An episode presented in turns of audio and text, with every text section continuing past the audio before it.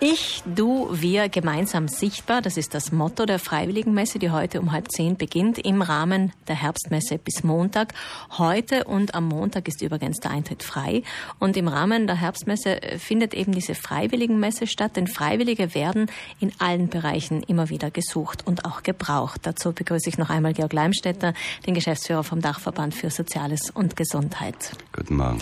Herr Leimstädter, wir haben es vorhin geklärt. Freiwilligenarbeit ist jeder, der irgendwas tut. Ehrenamtlich ist jemand, der noch dazu auch Verantwortung übernimmt. Ihre Dienststelle, der Dachverband für Soziales und Gesundheit, diese Dienststelle gibt es seit 20 Jahren und Sie kennen alle Bereiche, haben Einblick in die verschiedenen Formen der Freiwilligenarbeit. Was funktioniert denn gut bei uns? Also wo muss man sich keine Sorgen um den Nachwuchs machen? Äh, ich kann vor allem für den äh, Bereich Soziales und Gesundheit sprechen. Mhm. Das sind die Organisationen im Dachverband, der diese Dienststelle führt.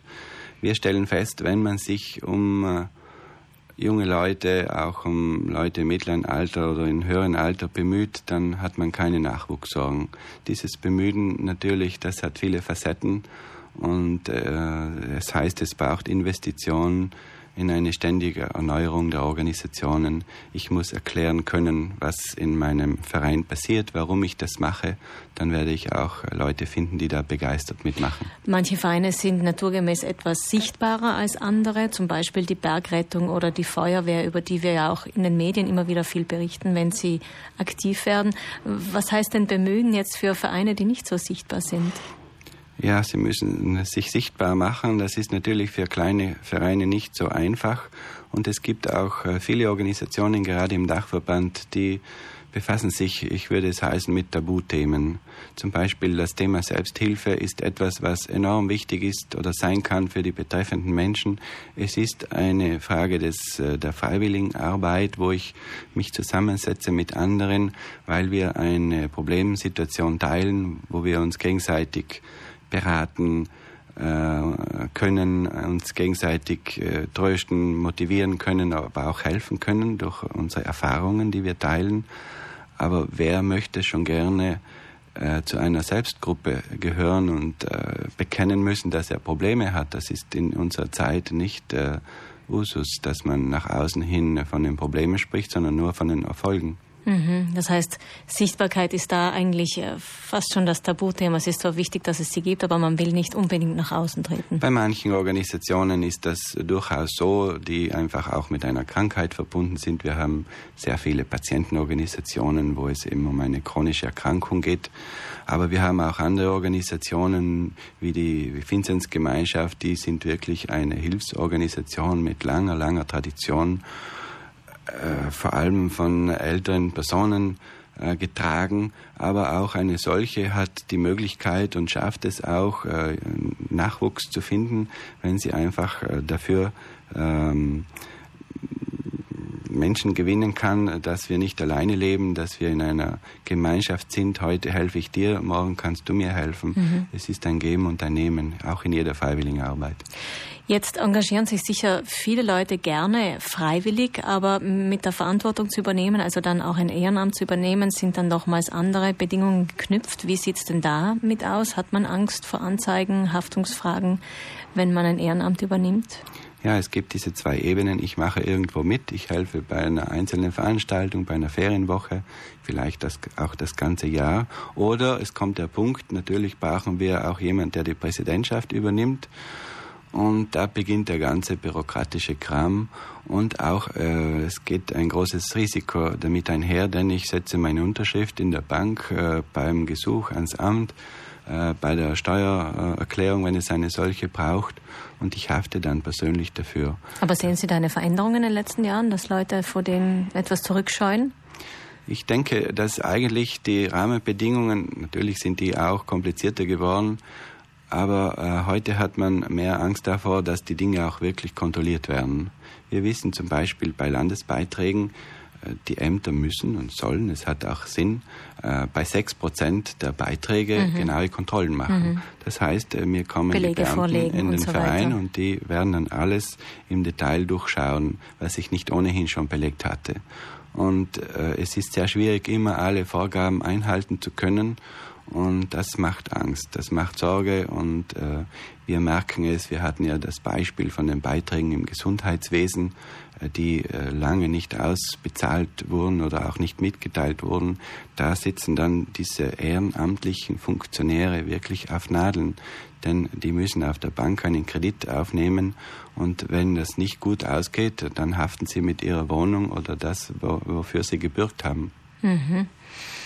Äh, das, äh, erklären Sie uns das kurz, was war das für ein Beispiel, was Sie da gebracht haben? Nehmen wir an, äh, ich bekomme von einem öffentlichen Amt einen Beitrag, weil ich eine Tätigkeit abwickle, die förderungswürdig ist. Im sozialen Bereich meinen Sie jetzt? Überall, auch im mhm. sozialen mhm. Bereich, im Gesundheitsbereich. Dann äh, ist das in der Regel so, ich werde am Anfang des Jahres planen, was ich mache. Ich werde einen Kostenvoranschlag machen und ich wende mich an das zuständige Amt und äh, frage um einen Beitrag an. Das Amt sagt mir dann, ja, ich schaue mir das an und du bekommst Bescheid. Und dieser Bescheid, der kommt nicht am Anfang des Jahres, sondern vielleicht Mitte des Jahres. Das heißt, die Investition musste bereits getätigt werden und ich wenn es dann muss keinen meine Tätigkeiten ja schon abwickeln mhm, keinen positiven und irgendwann Bescheid bekomme ich dann ja. Bescheid, wie viel ich bekomme dann muss ich das alles so wie mitgeteilt durchführen und am Ende auch belegen, dass das so gemacht worden ist. Und wir wissen, gerade der Freiwilligenbereich ist auch ein sehr dynamischer. Unterm Jahr hm, merke ich, es gibt Notwendigkeiten, diese Aktion oder jene zu machen. Das ist nicht immer langfristig planbar. Wie beraten Sie jetzt als Dachverband die Vereine? In welcher Weise können Sie den Freiwilligen und den Ehrenamtlichen zur Seite stehen?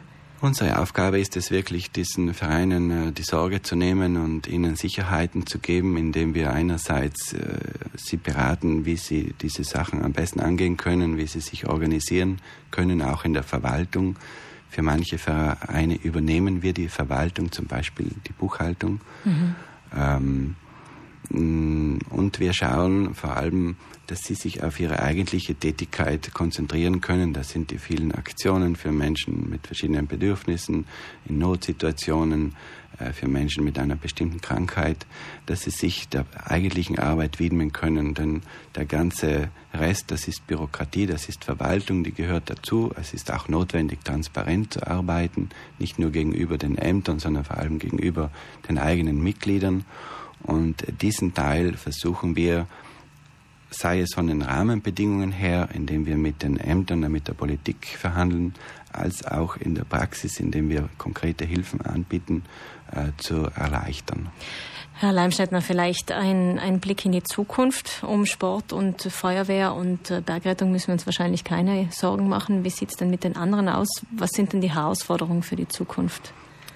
Also ich bin der Meinung, dass es auch wichtig ist, den Sport und den, äh, die Zivilschutz und äh, diese Organisationen, die heute gut gehen, auch die müssen weiterhin investieren, denn unsere ganze Gesellschaft lebt von dieser Freiwilligenarbeit und vor allem aber natürlich äh, müssen wir, und wir haben verschiedene Initiativen dazu ergriffen, müssen wir auch für diese kleinen Organisationen, die sich an spezifische Menschengruppen richten, äh, Formen finden, dass wir darüber aufklären können. Wir haben verschiedene Broschüren und Webseiten dazu.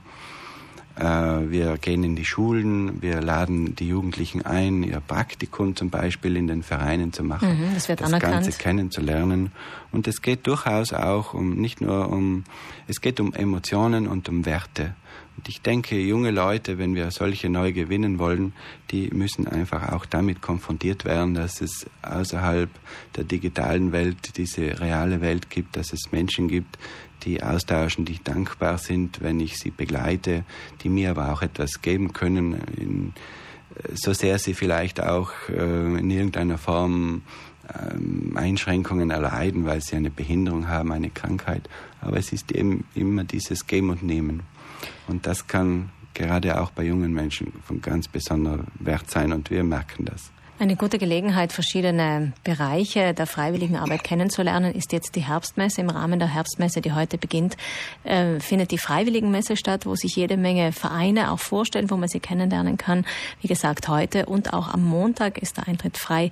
Vielen Dank, Georg Leimstädtner, für den Besuch heute bei uns im Studio. Gerne.